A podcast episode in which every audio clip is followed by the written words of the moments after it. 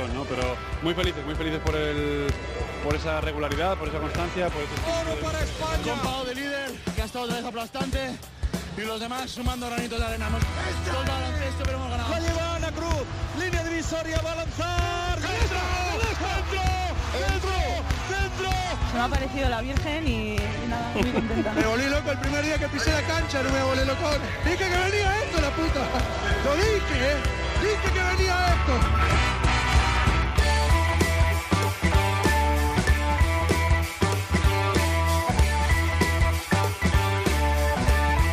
En capítulos anteriores. Fue justo mitad de la temporada y no podía, no podía abandonar a mis compañeros aquí. Poder jugar en la, en la selección nacional y en el primer equipo y poder aprender de esos grandes jugadores. Cualquier jugador de baloncesto sería su sueño, pero para mí es algo que es que no tengo ni palabras para, para describirlo. En la Euroliga es falta o no cuando quieren los árbitros. Y esto hace pues, que en muchos partidos se me dé la sensación de que gana el que quieren los árbitros. Es un tema emocional. O sea, yo creo que me pongo, me he puesto más nervioso en algunos partidos de mis hijos que en los, que en los míos. Lo importante es saber controlar esas emociones.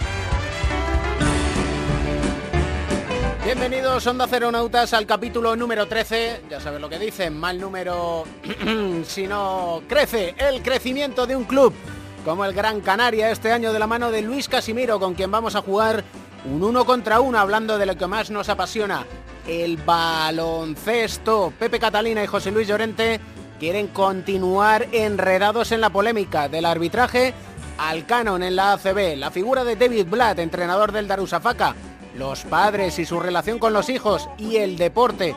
Será tratado en el diván de Beirán. Hablaremos de libros en el chachismo ilustrado, de Tidy Rice la crónica en rosa que relaciona a Alberto Pereiro, la NBA y el fútbol, y la vida de Steve Kerr en el Rincón de Mateo, un menú apto para todos los públicos. Sergio García de Peiro da las últimas indicaciones, balón al aire, comienza el partido. El baloncesto se juega en cuatro cuartos. David Camp.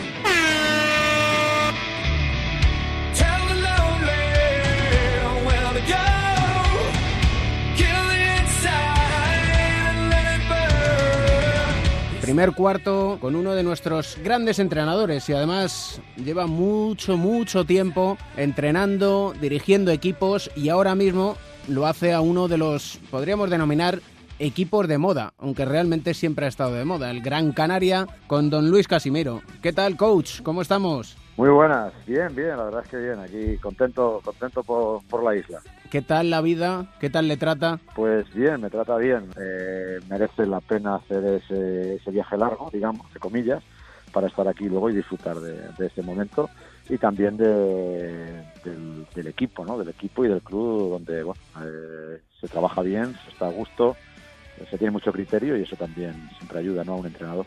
Se tiene mucho criterio. No es fácil escuchar eso, ¿eh?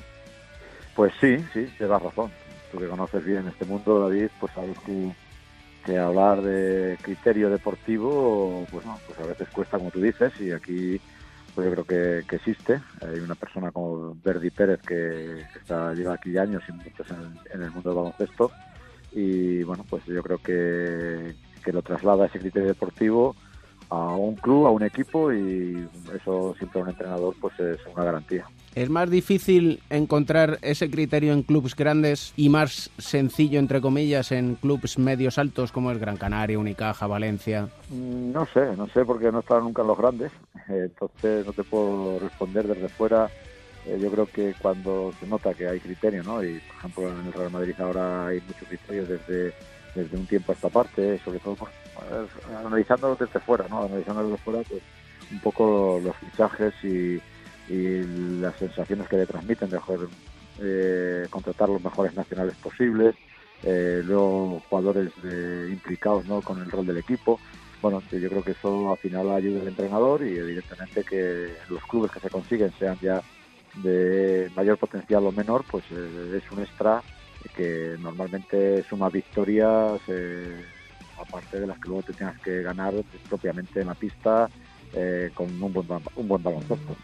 eh, hablas de los mejores nacionales. Desde el principio aquí en Cuatro Cuartos defendemos un asunto que creemos que es primordial, o creo que es primordial, que es la identificación del aficionado con los clubes y con los equipos. Y en ese sentido el Gran Canaria es un gran ejemplo porque tenéis de los mejorcitos nacionales y extranjeros que llevan bastante tiempo también. Sí, sí, es un poco construir, digamos, eh, a medio plazo, ¿no? Porque muchas veces aquí a largo plazo en el mundo profesional eh, deportivo no se puede construir, pero sí que construir a medio plazo y eso te lo da pues lo que tú estás diciendo, ¿no? Jugadores ya que están implicados, independientemente también de la nacionalidad, que, es importante, como estábamos diciendo, pero que no es, eh, no es algo imprescindible, sino jugadores implicados eh, con el club y que para que ese grado de implicación vaya subiendo, pues eh, es normal que estén, o sería lo bueno que estuviesen más años para que vaya subiendo ese grado, ¿no? En esa línea que, que tiene nuestro equipo y nuestro club, con jugadores españoles y muy identificados y con eh, también eh, de otras nacionalidades, como pues el caso de, de Ulis Baez, pues eh, demuestra que, hay un grado de implicación y en ese en sentido también te quería poner otro ejemplo que está haciendo las cosas muy bien, que es más menos la misma filosofía que es Valencia, ¿no? Valencia también, pues tiene buenos jugadores a nivel español y luego jugadores que tienen una gran implicación, como el caso de, de Sigma, ¿no? Que se ve, o Van Rosson, o, o algunos más que, dice, bueno, pues son los que construyen y con los que se identifica, como tú decías antes, un poco al final los aficionados, eh, los medios de comunicación, etcétera, para, para creer más en ese equipo, en ese club. David Doblas nos decía en el capítulo 8 que esto del baloncesto y sobre todo la Liga Endesa es un producto y hay que venderlo. ¿Qué tal lo vendemos? Bueno, yo creo que es la mejor liga, como se demuestra a nivel competición, porque cuando estábamos en Europa y vas viendo los equipos de Europa, pues hay veces que las ligas eh, domésticas no son tan competitivas como esta y entrenadores o jugadores que vienen a nuestra liga lo pagan porque aquí como no estés al máximo al 100% cada partido, puedes perder con cualquiera, con cualquiera de la tabla. Entonces, en ese sentido somos la mejor liga y yo creo que debemos mejorar en la venta, como tú has dicho, en venderla. Entonces, deberíamos mejorar ese, también ese marketing para que lo sepa todo el mundo, que enganchemos a más gente y no solamente a los que son propiamente muy aficionados de, este deporte. Y en ese tipo de venta, el enseñar cómo se juega el baloncesto es muy importante. Y digo esto porque el Gran Canaria es pionero en enseñar las técnicas del baloncesto. ¿Habéis hecho ocho, ocho tutoriales? Sí, Herbalife, Herbalife vino, que es nuestro sponsor, y propuso hacer este tipo de cosas y bueno, eh, la verdad es que eh, nos llevó un poco de tiempo, pero luego el producto lo han tratado muy bien. Cuando he visto lo que hicimos, bueno, pues al final todas hacemos un poco, una parte, ¿no? Eh, yo hablo un poco de generalidades de los temas que luego se trata, los entrenadores ayudantes entran más al detalle, los jugadores lo practican y yo creo que han tratado el producto muy bien y ha quedado, ha quedado muy chulo. ¿Ha cambiado mucho lo que son los fundamentos del baloncesto de cuando empezaste ahora? Sí, han evolucionado, han evolucionado, han evolucionado y, han evolucionado pues a nivel de, la evolución física del jugador y del ritmo de juego que se utiliza, ¿no? Entonces, existe, sigue existiendo el bote, sigue existiendo el tiro, sigue existiendo el pase, pero muchos libros que hay escritos sobre estos ahora mismo no tendrían vigencia porque la evolución del baloncesto ha sido mucho más rápida. ¿no? Y en ese sentido también ha evolucionado los fundamentos del baloncesto, pues como lo explicaban en algunos eh, vídeos que veíamos por ahí antiguamente, de Emiliano y Buscato, por ejemplo, que hicieron algunos también tutoriales, pues a lo que es hoy en día el baloncesto, porque la necesidad de, de la evolución física que ha tenido el jugador que ha llevado a que tenga que evolucionar también el aspecto técnico. ¿Y cómo ha evolucionado Luis Casimiro Palomo de aquel chaval de Villamayor de Calatrava al de hoy? Bueno, pues en, la esencia yo creo que se sigue manteniendo, que es eh, algo que te apasiona, que en su día era tu juego, que fue tu hobby durante mucho tiempo y que al final acabó siendo tu profesión, ¿no?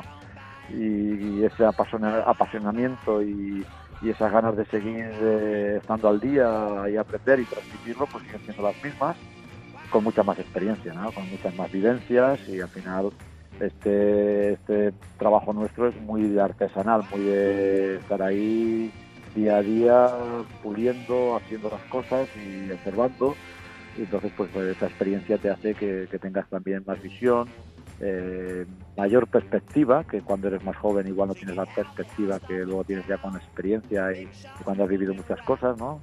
Eh, desde esa perspectiva mayor convicción en, en, los conocimientos, en lo que quieres transmitir y eso al final desemboca en que la gente te cree más también y cuando digo la gente me refiero a los jugadores que entrenan. ¿Sigues con la costumbre de ir a, a tu pueblo, a Villa Mayor de Calatrava? Sí, sí, sí, normalmente tengo a mi familia allí. Mi madre hasta el verano pasado pasaba allí también los veranos y ya por razones de salud pues ya no puede la mujer, pero sí que sigo yendo todos los veranos, aparezco por allí, por Villa Mayor, paso unos días, eh, estoy muy a gusto entre los paisanos y bueno, y a Puerto Llano también, que digamos es mi, otra la zona la comarca, pues también aparezco, bueno, en Puerto Llano mucho más cada vez que puedo, porque allí vive mi familia, de Villamayor nos trasladamos, siendo yo muy muy pequeño, con cuatro años, y mi familia se fue a Puerto Llano, pero sí que mantengo vínculos con, con ambas con ambos pueblos, ciudades, ciudad más Puerto Llano, y encantado de volver a las raíces porque yo creo que es bueno para todo el mundo estar quizás atrás y volver a sus raíces, no para saber dónde estamos. Y sobre todo hacia dónde vamos, ¿cómo acabó un, chico de Villamayor de Calatrava siendo entrenador? Que muchos se lo preguntarán ahora. bueno, pues eh, porque me gustaba mucho mi juego, ya te digo, y siempre hay alguien que te lo transmite. ¿no? Y en este sentido, pues había un profesor, eh, siempre tienes personas que te marcan, ¿no? Y había un profesor de educación física, Esteban Casoto, que para descanso ya, que, bueno, siendo estábamos estudiando todavía, en octavo, pues dice, vais a coger un equipo de cuarto de GB, los mayores ya del colegio, para que lo entrenéis y hacemos un campeonato Y bueno, pues ahí empecé y desde ahí no lo dejé, porque ya dejé el colegio después, cuando terminé octavo, me fui a hacer bachiller, pero seguí ya entrenando y vinculado allí con la asociación, la asociación, ah, lo diré, la asociación de padres, eh, trabajando con los chicos y, bueno, pues eh, ya te digo, trasladando un día a día donde estás inmerso en la mejora de los chavales, de que vayan creciendo eh, los chicos y que vayan progresando y, luego en el, beneficio individual y colectivo de tu equipo. Y mira, sin querer, y sí que amando mucho el baloncesto, pues ya acabas llegando, a, te dan oportunidades, las vas aprovechando y mira, acabas llegando hasta aquí. Siempre le dices a Paco Vázquez que, oye, gracias por porque te entrené cuando eras un chavalín, los ojeadores te iban ahí a seguir y entonces dijeron, anda, mira, este que te dirige es bueno.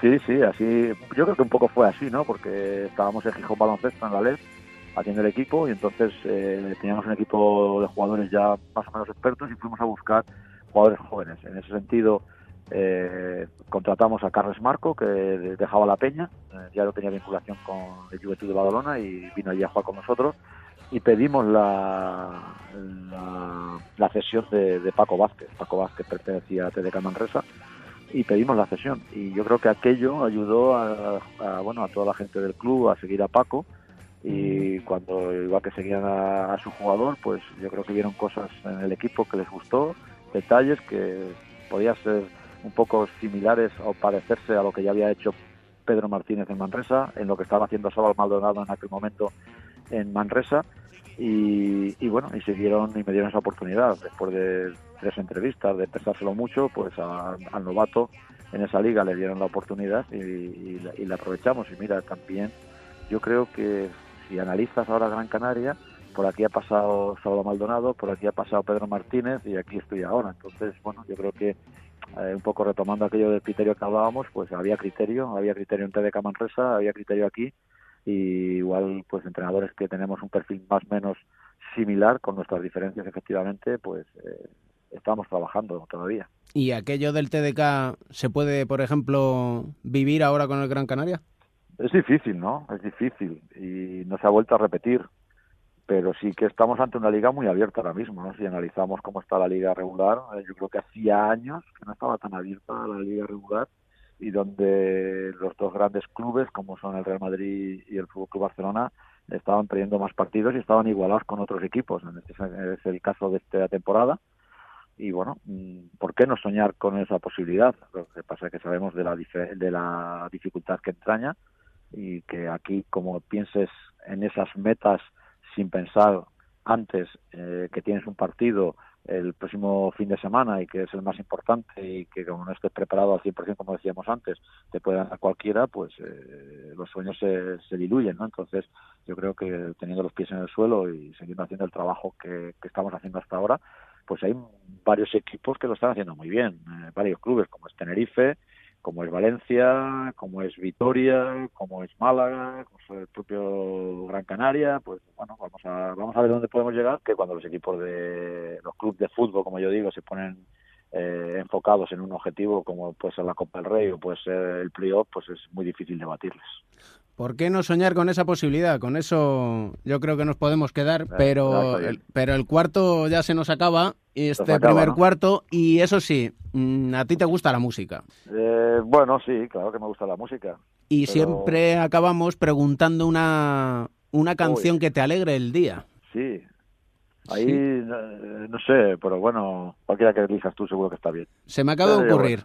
A ver. El Maneras de Vivir de Leño. Ah, mira, mira qué bien. Sí, sí. Eh, Me parece muy bien hacer toda la elección. Sí, señor. Un abrazo muy, muy fuerte, coach. Es un placer eh, charlar contigo. Muchas gracias.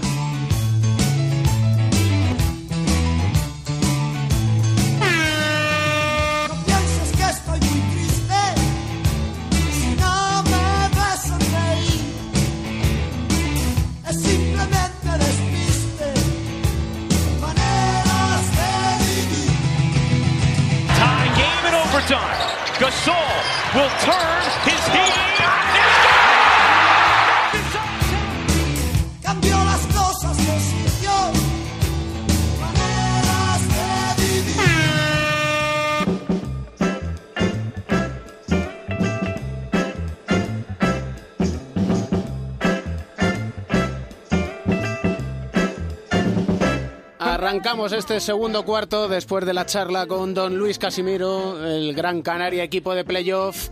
Y en la ACB decía Luis Casimiro, hay que llegar a más gente, hay que saberlo vender. Y claro, hay un tema controvertido que queremos analizar aquí en el bloqueo y continuación con Pepe Catalina y con Joe Llorente. ¿Qué tal estáis, Pepe, Joe? Muy bien, mejor que tú. Eso sin duda. Estamos, estamos bien, gracias. Para el EADA que tenemos no nos podemos ni quejar, desde luego. Pero hay un asunto y es que el 11 de abril la Comisión Nacional de los Mercados y la Competencia sancionaba a la ACB con una multa de 400.000 euros por entender, decía, que el canon de ascensos y descensos es de- desproporcionado, inequitativo y discriminatorio.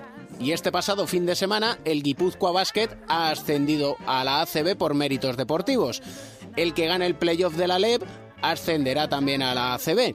Y a eso sumar que Palencia y Melilla están esperando porque acordaron con la Asociación de Clubes de Baloncesto su ascenso. Y claro, el canon son 3 millones y pico de euros, más el Fondo de Regulación de Ascensos y Descensos, que es un millón y medio. Y en estas nos seguimos preguntando, ¿debe refundarse la ACB? ¿Qué debe hacer la ACB ante este asunto que le quita credibilidad y sobre todo le quita aficionados? Bueno, yo, creo que el- este ha sido uno de los, eh, de los grandes errores que ha cometido la CB en la gestión del, del negocio. ¿no? Yo no, no creo que, que exista un negocio que no quiera expandirse. ¿no? Y, con esto lo que ha estado eh, la CB ha sido limitando la expansión del baloncesto a ciudades eh, bueno, como las que has citado tú y alguna otra que muy amante del baloncesto y que no ha podido subir estos años eh, y jugar en la CB precisamente por este canon maldito. Eh, bueno, ahora parece ser que se revierte la situación, pero bueno, como suele ser eh, también, o como, le ha pasado en otras ocasiones a la CB, el no solucionar los problemas y el no respetar las normas le, le conduce a situaciones límite como las que hay este año. ¿Qué se va a hacer este año? Pues no lo sé, francamente. Pero sí que se podría aprovechar para hacer, para darle un toque a la competición importante.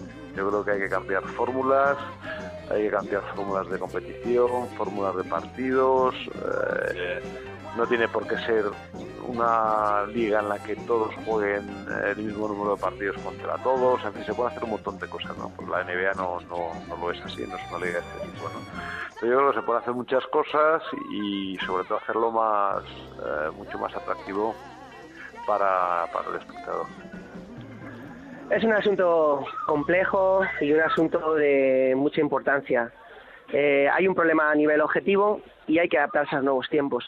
El canon está completamente desactualizado, es una norma de lujo que ya no se puede afrontar, se ha demostrado. Eh, no me vale el hecho de que algunos lo pagaran en su tiempo y que eso es, un, es una, digamos, una discriminación con los que le pagan ahora. Yo siempre pongo este ejemplo. Cuando estábamos en la época de, las vacas gordas, hubo gente que pagaría eh, 100.000 euros por una vivienda que ahora vale 50.000 y, no le, y, y esas, esas personas no tienen derecho a que ahora les devuelvan los 50.000 que pagaron de más.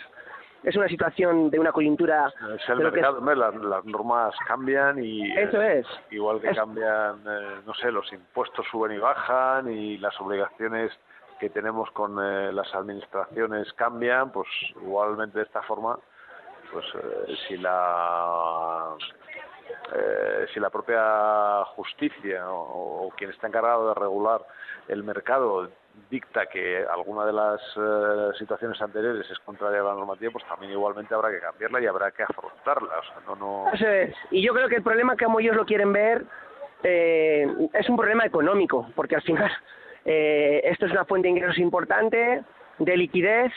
Me parece a mí que no habría que temer por la situación, insisto, retroactiva. Eh, el que la pagó en su momento, la liga valía más y ahora vale menos.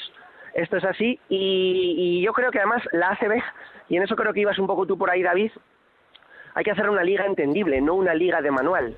Cuando alguien te pregunta, que no está muy metido en el baloncesto, por qué los equipos no suben o no bajan, o la, o la típica pregunta, ¿y qué se están jugando? ¿Cómo le explicas a alguien ahora que ha ascendido San Sebastián, pero que el año que viene lo mismo no juega en la ACB? Porque no puede hacer frente a los requisitos. Cuanto antes, eh, y lo voy a simplificar, lo deportivo prime sobre todas estas eh, cosas que hay por detrás, todo este entresijo que se puede extender también a la Euroliga con los trienios y los no sé qué y los y las wildcards y todas estas cosas que lo único que hacen es complicarlo todo y que la gente se acabe desanimando. Invitaciones. Ahora que has querido decir invitaciones, ¿no? Sí, es perdón. Las, invita- las invitaciones y todas estas cosas, cuanto antes mejor. Sí, sí, todo lo que sea eh, introducir elementos burocráticos que el aficionado no es capaz de entender, lo que hace es restar emoción a la competición. Emoción y credibilidad. Porque al final resulta que todos estos eh, requisitos y estas condiciones resulta que favorecen siempre a los mismos. En el caso de la Euroliga, los que están cerca del poder o los que el poder a los que el poder de- les interesa por por razones económicas, ¿no? Y, y yo creo que, vamos, lo que está diciendo ahora Pepe me parece absolutamente acertado y en este caso voy a hacer yo la continuación de, su el jugada. sistema, ¿eh? claro que sí. Me parece absolutamente acertado porque eh, al final el aficionado lo que entiende y lo que quiere y lo que busca es deporte. Y todo lo que sea restar elementos y connotaciones deportivas a la competición y a lo que sucede es eh, eh, totalmente contraproducente. No sé, la NBA, que es eh, la competición que mejor se vende, yo creo que del mundo, en las historias que nos cuenta, porque lo que hacen es contarnos historias cada día, yo no veo ninguna de cómo se financia una franquicia.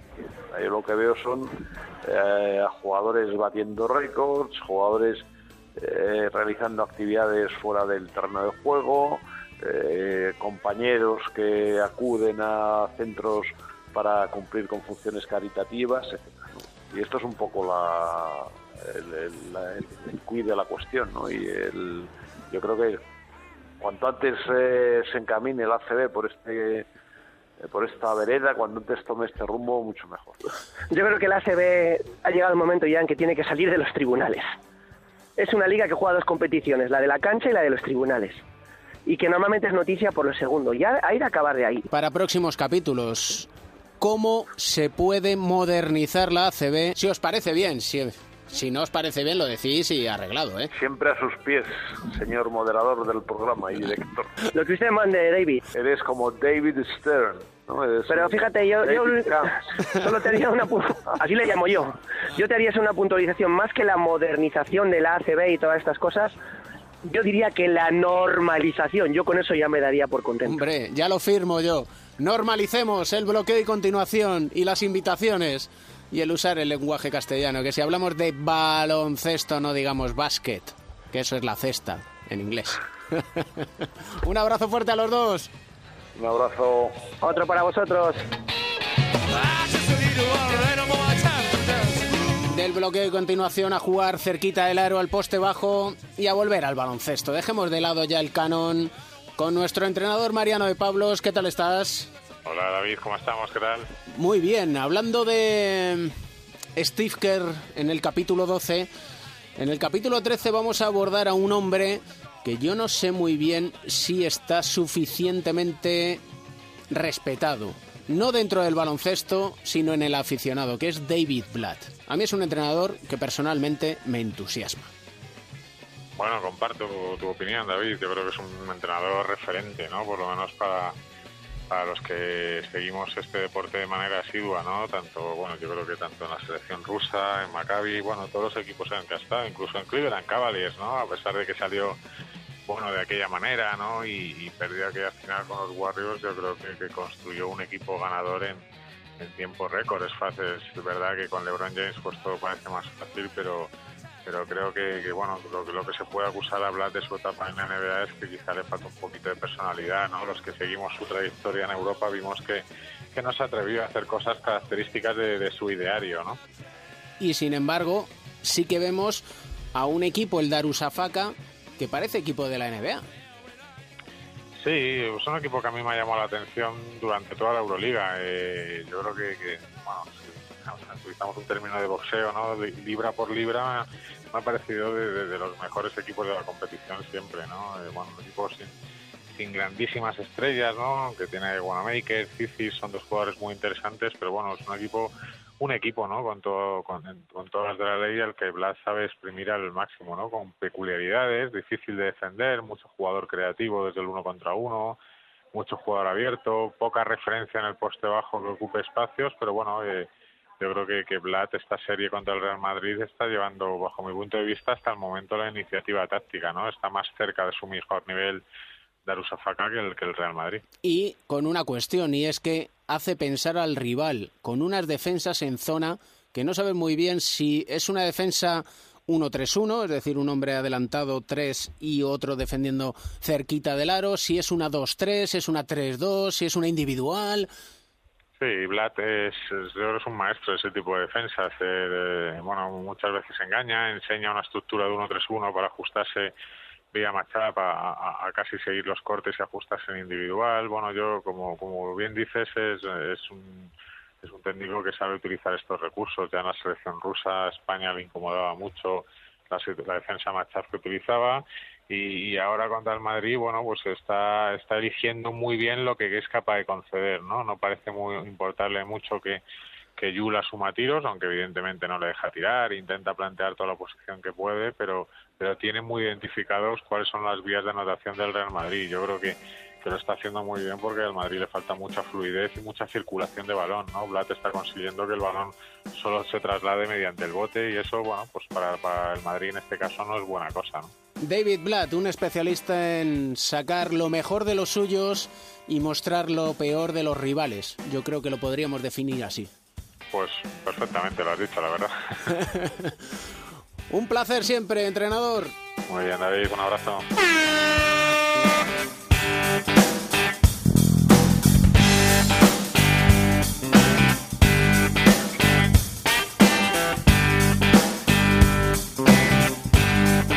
Here we go back to that mid-screen roll with uh, Lopez in it. All eight and a half for Lopez. And Thomas with an answer.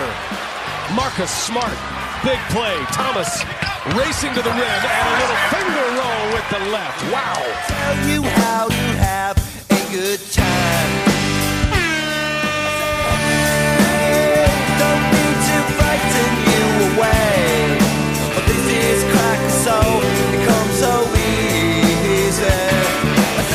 Arrancamos el tercer cuarto y como siempre lo hacemos, sentados, bueno, recostados. Lo cierto es que recostados en nuestro diván de Beirán con nuestro psicólogo del deporte, medallista olímpico, don José Manuel Beirán. ¿Qué tal estás?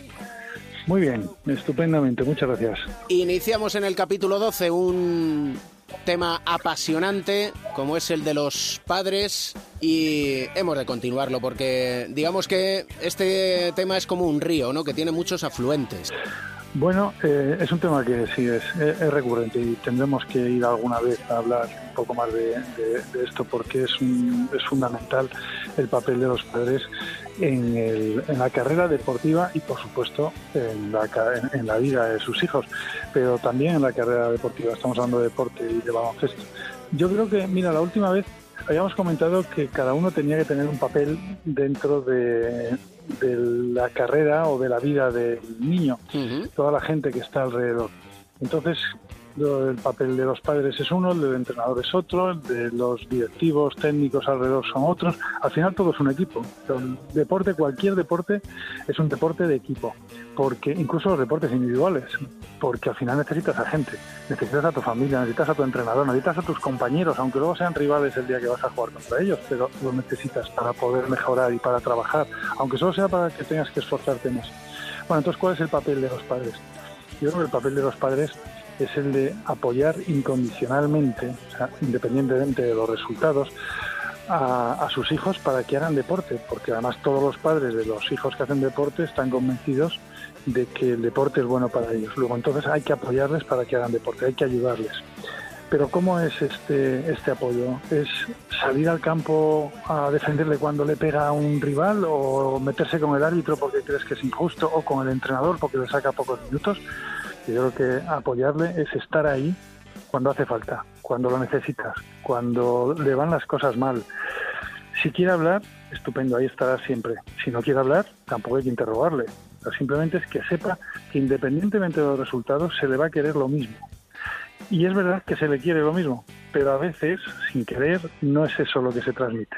Sin mm. querer, sabemos que no es verdad, pero no se transmite exactamente ese mensaje. Mensajes que pueden resultar contradictorios. Por ejemplo, se acaba un partido de baloncesto y el padre, en lugar de coger al niño y decirle, te has divertido, a lo mejor incide en, ay, ese tiro libre que has fallado, ay, esta jugada que has hecho. Sí, sí, sí, son, son pequeños detalles, eh, que, que, no por hacerlo una vez, nos podemos, todos nos podemos equivocar en algún momento, pero es la idea general que tienes. Entonces hay muchos padres que en cuanto acaba un partido, lo primero que les preguntan, o durante el partido, que es mucho peor, o después del partido en el coche o en casa, es repasar los errores o insistir en cosas que no tienen que hacerlo. Tampoco es obligatorio preguntarles cada vez que acaba un partido solo si se han divertido, porque eso también lo vimos mucho, ¿no? Siempre hay que preguntarles, ¿te has divertido? Hombre, si tú tienes de jugar una final de un, de un partido importante o con, con, gran rivalidad con el colegio de al lado y nada más llegar a casa tu padre solo te pregunta si te has divertido, te piensa que tu padre se ha vuelto loco. tú lo que te interesa, llevas muchas semanas a lo mejor o días pensando en ese partido, entonces tienes que saber cómo ha quedado el partido. Lo, lo importante es dejar que hable él no darle la razón siempre si no la tiene y solo hay una cosa que sí que les podemos exigir. Nunca resultado, pero sí esfuerzo. Ahí sí que te podrías enfadar con un niño si no se ha esforzado, pero Ajá. nunca por no tener un buen resultado. Y también un aspecto importante es durante la semana. Ahí vemos muchas veces en entrenamientos de jóvenes, ya sea cadete, infantiles, junior, que los padres van al entrenamiento. Y hay padres que en lugar de observar el entrenamiento, comentan el entrenamiento. Y hay veces que les escuchas a la derecha, pasa al otro, pasa Juan, pasa Pepito. ¿Ves? Eh, a esto me refiero con lo de cada uno que tiene que tener su papel. El papel de los padres, bueno, hay más cosas eh, dentro del papel de los padres que iremos hablando en estas semanas, uh -huh. pero el entrenador tiene otro papel totalmente distinto al de los padres. Tenemos que dejar que el, que el entrenador cumpla ese papel hasta final de temporada. Si luego no te gusta el entrenador, no porque no sea bueno técnicamente, porque te vas a equivocar seguro, sino porque no le transmite los valores que tú crees que tiene que transmitirle. O sea, es un entrenador que se equivoca muchas veces, que puede insultar, chillar mucho, exigir demasiado, pedir ganar a cualquier precio. Si, si, tú tienes un entrenador así y crees que no es bueno para tu hijo, lo mejor es que lo hables con él tranquilamente, con el entrenador o con los directivos, o al año siguiente, pues hablándolo con el niño, puedes cambiar de equipo, pero nunca a mitad de temporada, porque otro de los papeles de los padres es ayudarles a cumplir compromisos, porque eso sí es educativo. Y si un niño tiene un compromiso con un equipo, tiene que aguantarlo hasta el final. Da igual los estudios, me refiero a los estudios, lo primero son los estudios, pero me refiero a que da igual el que esté estudiando mal. Quítale otras cosas antes, exígele otras cosas. Algún día hablaremos solamente del tema de, padres y estudios. Eh, decías antes de los partidos, hay un tema importante. Decíamos que que a veces con la mejor intención lo que transmitimos a los hijos no es lo que nosotros queremos. Yo, por ejemplo, veo muchas veces que, que hay padres que antes de un partido le dicen al niño, bueno, es que eres muy bueno, estoy seguro que vas a meter 20 puntos o vas a marcar dos goles, eres el mejor del equipo, confío en ti. Antes de un tiro libre se oye en la grada muchas veces, la metes seguro. Con eso, si le preguntas al padre cuál es el mensaje que está intentando transmitir, es el de darle confianza a su hijo. Yo le Sí. estoy transmitiendo confianza, le estoy diciendo que es muy bueno, que estoy seguro que, que la va a meter. Y sin embargo, dile al padre, colócate en lugar de tu hijo. ¿Tú qué es lo que estás percibiendo? Pues lo que te está diciendo es, yo que soy un adulto y que sé mucho baloncesto o fútbol, eh, estoy seguro de que vas a meter este tiro libre, estoy seguro de que vas a meter 20 puntos, pero el niño no está seguro de eso. Es imposible, ningún deportista puede estar seguro de que lo va a hacer bien, por muy en forma que esté. Luego entonces, si falla, la culpa parece que es del niño, le estás metiendo presión. Parece que apoyándole lo que estás haciendo es poniéndole presión. Como cuando un entrenador le dice en un tiempo muerto, bueno, las va a meter las dos seguro, luego entonces cuando las haya metido hacemos esto. El niño no está seguro de meter esos dos tiros libres. Sería mucho mejor darle una salida y decir, si mete las dos hacemos esto, si mete una hacemos esto, y si mete las dos, eh, si falla los dos hacemos esto otro. Con eso le estás diciendo que no es tan tan grave, que no es decisivo que, que falle un tiro libre o que no meta los dos. A lo mejor puede ser el decirle, hazlo como sabes, por ejemplo. Exactamente, eso sí que es importante. Decirle que, que haga lo que tiene que hacer, lo que depende de él, lo que está en su mano. Eso es lo que, en lo que tiene que centrarse, en lo que depende de él, nunca en el resultado. Eso no depende al 100% de él. Seguiremos incidiendo en este tema, maestro. Muy bien, de acuerdo, creo que es muy interesante. Un auténtico placer y siempre aprendemos en este diván de Beirán. Igualmente para mí.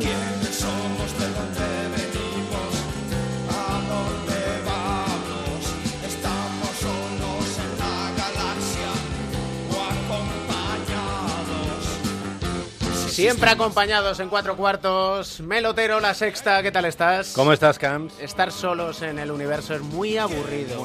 Muy aburrido. Imagínate jugar solo al baloncesto. Meterías muchas, ¿eh? Eso sí, ¿eh? O no. O igual no. O igual, acabar 0-0. Inflarías estadísticas. Muchos rebotes ofensivos para meter pocas Eso canastas. sí, y pocas asistencias. El problema sería que tendrías que hacer muchos robos para hacer un triple doble. Ya te digo.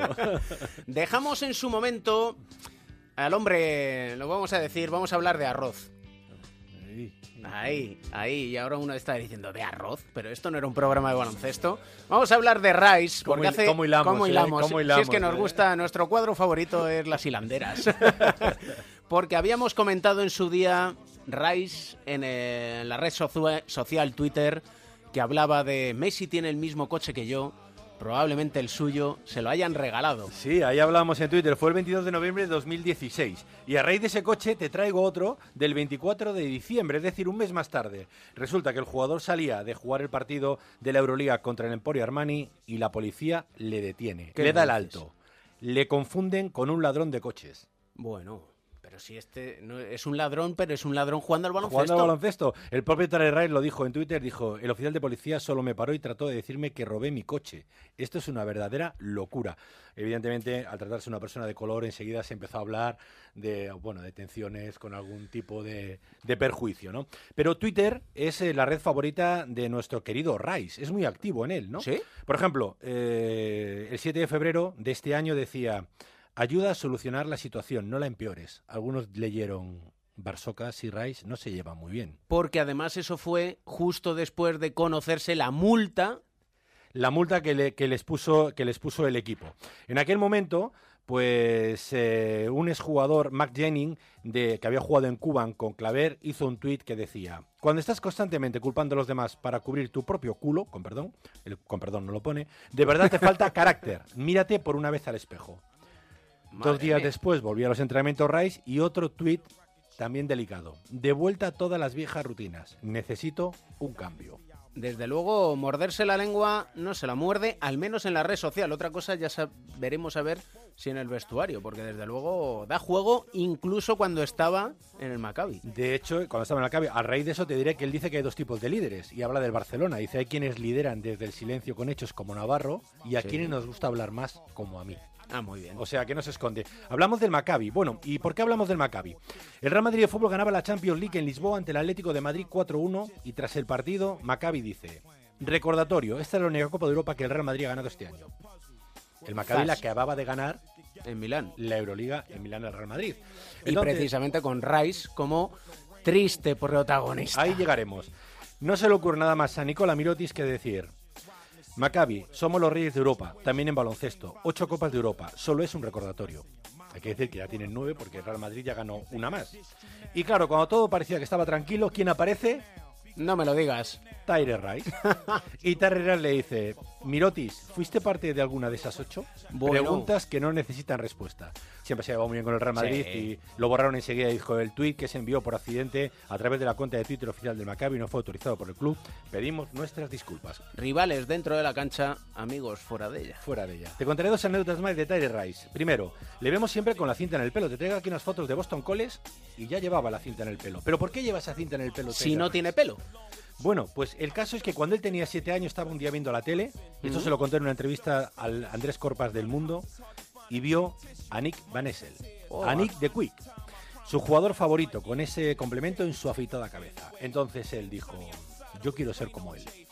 Y pasó a afeitarse la cabeza y a llevar la tira en el pelo, algo que todavía conserva a día de hoy. Y Van Excel era zurdo y tienen ciertas similitudes en el juego, ahora que lo dices. Tiene ciertas similitudes en el juego, sí. También te contaré que desde que ha llegado a Barcelona eh, tiene una cocinera en casa que le realiza la comida, la cena, porque está muy obsesionado con su dieta. A pesar de que da ese aspecto, pues a lo mejor a veces de, de no cuidarse demasiado, es un hombre que tiene una dieta estricta, cuidado por un, por un profesional de la cocina y que eh, él no tiene días libres. Cuando, tiene, cuando el entrenador da un día libre, él va a entrenar igual. Él acumula sesiones, sesiones, es un, es un trabajador. También tiene un lema que dice, puedes tener todo el talento del mundo, pero si no te diviertes, nunca tendrás éxito. En eso, fíjate tú, vamos a estar completamente de acuerdo con él. Sí, ¿verdad? Hombre, es que si no te diviertes, ¿para qué? Y la prueba es esta. que lo Y la prueba estamos ¿eh? aquí en cuatro cuartos. y la música de fondo, que la gente adivine quién es. Una pista, tiene algo que ver con un equipo de la NBA. Y ahí lo dejamos. Ahí lo dejamos. Gracias, Mel. Gracias, Can. Used to have to bump my head to go to sleep at night. Nigga, you did me wrong, but the love is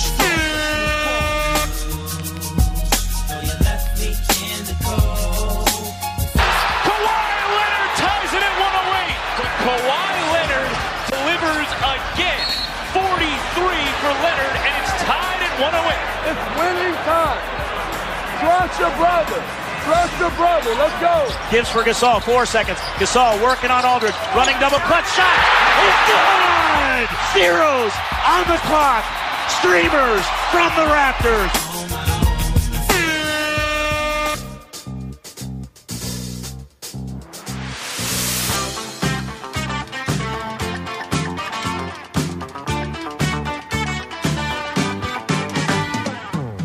Último cuarto. Chachista ilustrado, Quique Peinado, ¿qué tal estás? ¿Qué tal? ¿Cómo estamos? Eh, estás como ya el baúl de la Piquer, de un lado para otro. Sí, no paro, no paro, no paro. Es un no parar.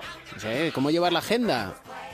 Pues la verdad es que lo que me sorprende es que nunca meta la gamba y en plan que me equivoque, aparezca donde no es o, ¿sabes? Haga alguna de estas muy gordas. De momento no he liado ninguna. Y ¿No? me sorprende, ¿eh? No, porque tengo la cabeza regular y lo voy llevando. No, hombre, no Así está que- mal. ¿Apareciste en la caseta que correspondía para firmar el libro o no? Sí, sí, había pocas. La Feria del Libro de Vallecas es pequeña, había 10. Y bueno, más eso, más eso sí. Ahí no, ahí no había fallo. Baloncesto y libros. Siempre hemos dicho que los jugadores de baloncesto son personas inquietas y siempre han leído mucho. Los hay que incluso son licenciados. Hay mucho libro de baloncesto, ¿no? Sí, en, en España menos, porque en España es más complicado porque se venden poco. Entonces, las editoriales que apuestan pues son editoriales pequeñas y, y libro eh, el baloncesto en España sea, digamos, mainstream o que venda mucho eh, es muy complicado. Pero bueno, en Estados Unidos es infinito. Bueno, yo supongo que toda la gente que, que me estará escuchando lo típico que vas a Estados Unidos por primera vez y te metes en una librería y ves la- los libros de deportes que hay y los libros de baloncesto que hay, siempre es como va. Y te vienes allí con 100 libros que luego no te leen ni la mitad. Pero, pero es verdad que hay un mercado allí de literatura de baloncesto que, pues que para aquí es inalcanzable, claro. El último que yo le he echado una ojeada por encima y que tengo pendiente de leer es el de Phil Jackson, el de, el de 11 anillos. Pero ¿a ti cuál es el que más te gusta? Pues mira, a mí Secret Hoops, el primero grande que escribió Phil Jackson, el que explicaba su filosofía de vida y de baloncesto y todo eso, a mí me gustó mucho.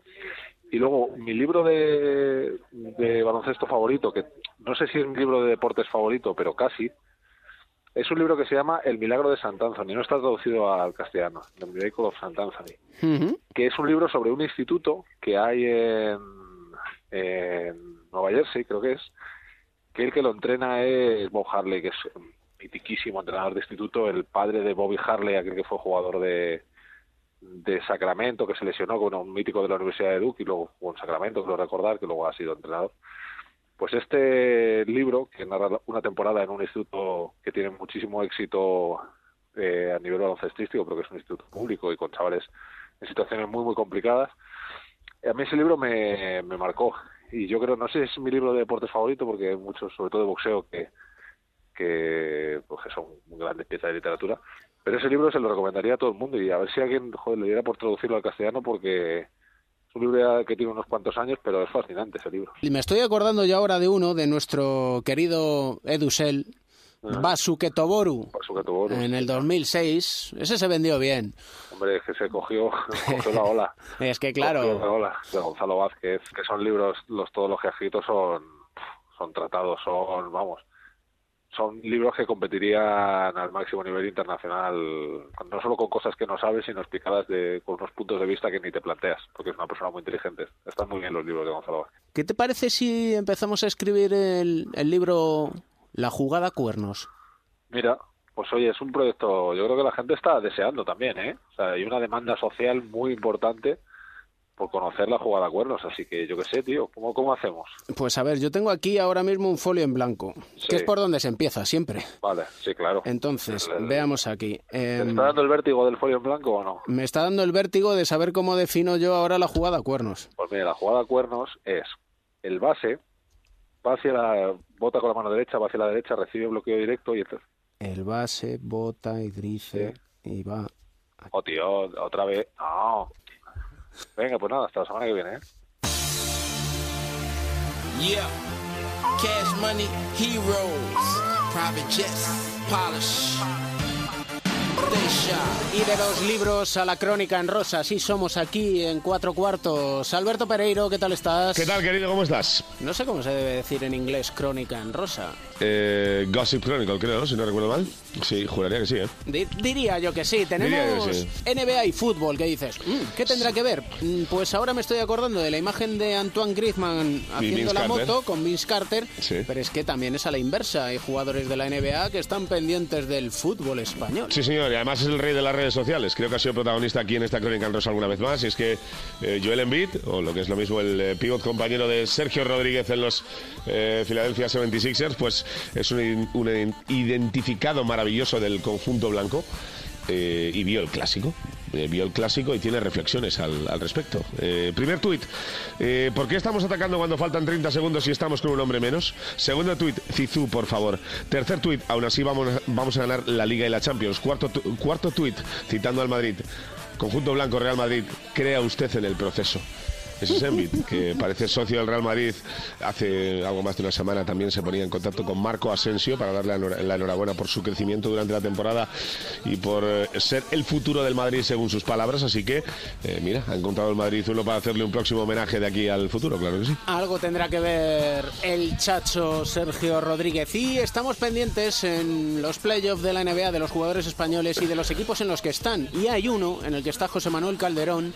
¿Qué le pasa a Millsap? A ver, cuéntame. Bueno, pues eh, ya sabes que no, es la primera vez tampoco que Millsap y eh, algún que otro eh, jugador de la NBA tienen un problema y se ha encontrado con uno de los Morris. Eh, ya sabes que Marcus por un lado en Detroit y McKeef por este lado en, en Washington, pues ninguno de los dos han tenido siempre una especial devoción por el ala pivot, pivot en este caso ahora ya de, eh, de los Atlanta Hawks y eh, ya vienen de una historia vieja. Ya se habían encontrado en algún que otro partido en otros playoffs anteriores y en este caso, eh, después de que Millsap llorara y de qué manera, porque es verdad que es protestón con los árbitros y pide para los demás, pues terminó el partido. McKeith Morris agarró un micrófono y dijo que es un bebé llorón y que no es la primera vez que lo ve en su vida.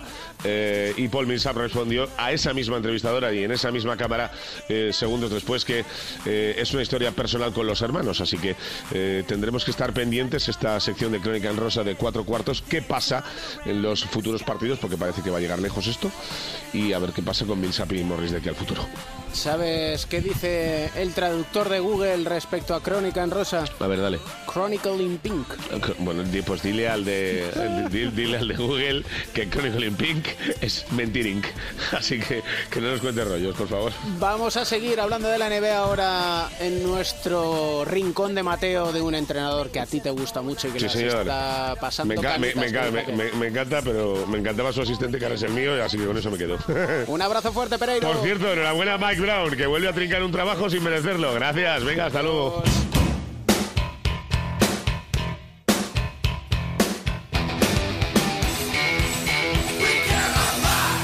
Tiempo para nuestras historias de superación en el rincón de Mateo con el papá de Mateo. ¿Qué tal estás, Edusel?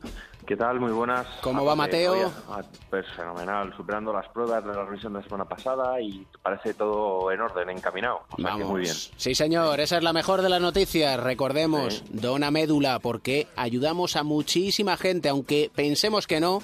Cualquiera, cualquiera puede estar ahí esperando su oportunidad.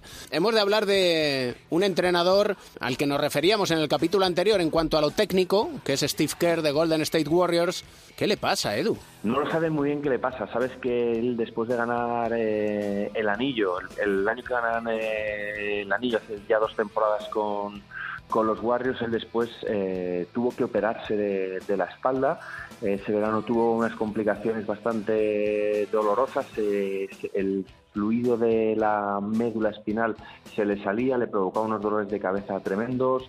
Parecía que se había solventado todo, eh, pero ha vuelto a tener complicaciones eh, importantes y ya le ha dicho que si no es capaz de verse en, eh, en condiciones de entrenar a los Warriors, que no volverá a entrenar a los Warriors esta temporada, con lo cual ya no solamente son las dudas de Durán, etcétera, ¿no? Es eh, ver que pierdes a, a tu entrenador, eh, que es algo más que un entrenador, es un mentor para todos eh, en el banquillo. Y sobre todo con la ascendencia que tiene. Steve tiene una historia eh, espectacular. Él sabes que nació en el Líbano porque su padre mm, trabajaba allí. Asesinaron a su padre eh, de, un, eh, de un ataque terrorista. Eh, no atendió a- al funeral de su padre porque decidió quedarse con eh, jugando. Firmó el mejor partido de su vida. Hay anécdotas muy graciosas en la vida de, de Steve Kerr. Como él se crió en Francia, pues eh, estuvieron jugando allí y lo utilizaban como, como el gancho para, para ligar, pero él de pequeño recuerda unas infancias, unos momentos traumáticos, que él recordaba que él no sabía hablar francés, con lo cual eh, una vez no sabía cómo decir que necesitaba ir al baño, se orinó encima y dice que eso le, le marcó para ser alguien mucho más aplicado. Tiene que ser tremendo, tremendo el que por la mañana ni tan siquiera, como leíamos, ni tan siquiera se pueda, se pueda mover y, por ejemplo, no pueda bailar las canciones de Mateo. Hay que decirte una cosa, a él le gusta mucho, es una persona muy formada y él ha leído de todo, de todo. Hace tiempo, do- documentando un artículo, él se llegaba a leer hasta la biografía de la persona que estaba dentro de la gallina caponata en Barrio de él decía que le gustaba aprender de todos y, él les pone música a sus jugadores eh, para que para motivarles y esta que hemos elegido no es ninguna de, o conscientemente no es ninguna de las que él pone a los, a los Warriors, pero bueno, la verdad es que nos, eh, nos gusta y por eso la, la recomendamos con The Cooks. De Cooks o La, que podría ser, que diría Andrés Montes, Hola La. Hola La. Hola La Parker, pero esa La ya Parker, sí. es otra, otra historia. Un placer, como siempre, Edu. Oye, un abrazo gigante.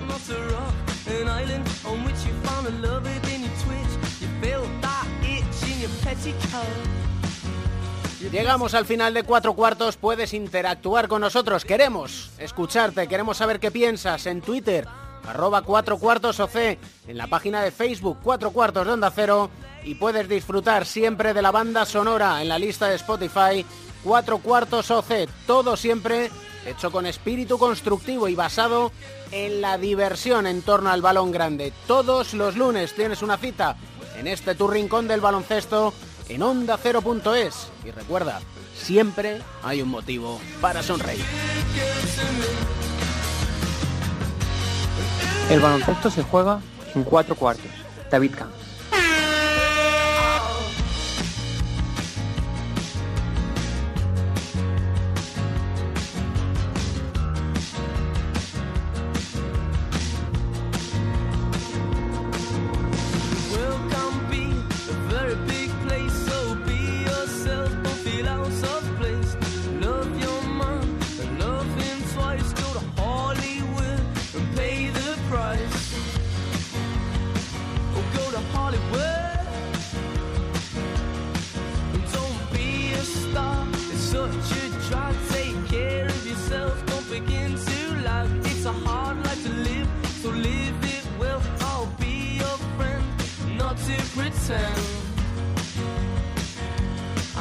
girl in all situations.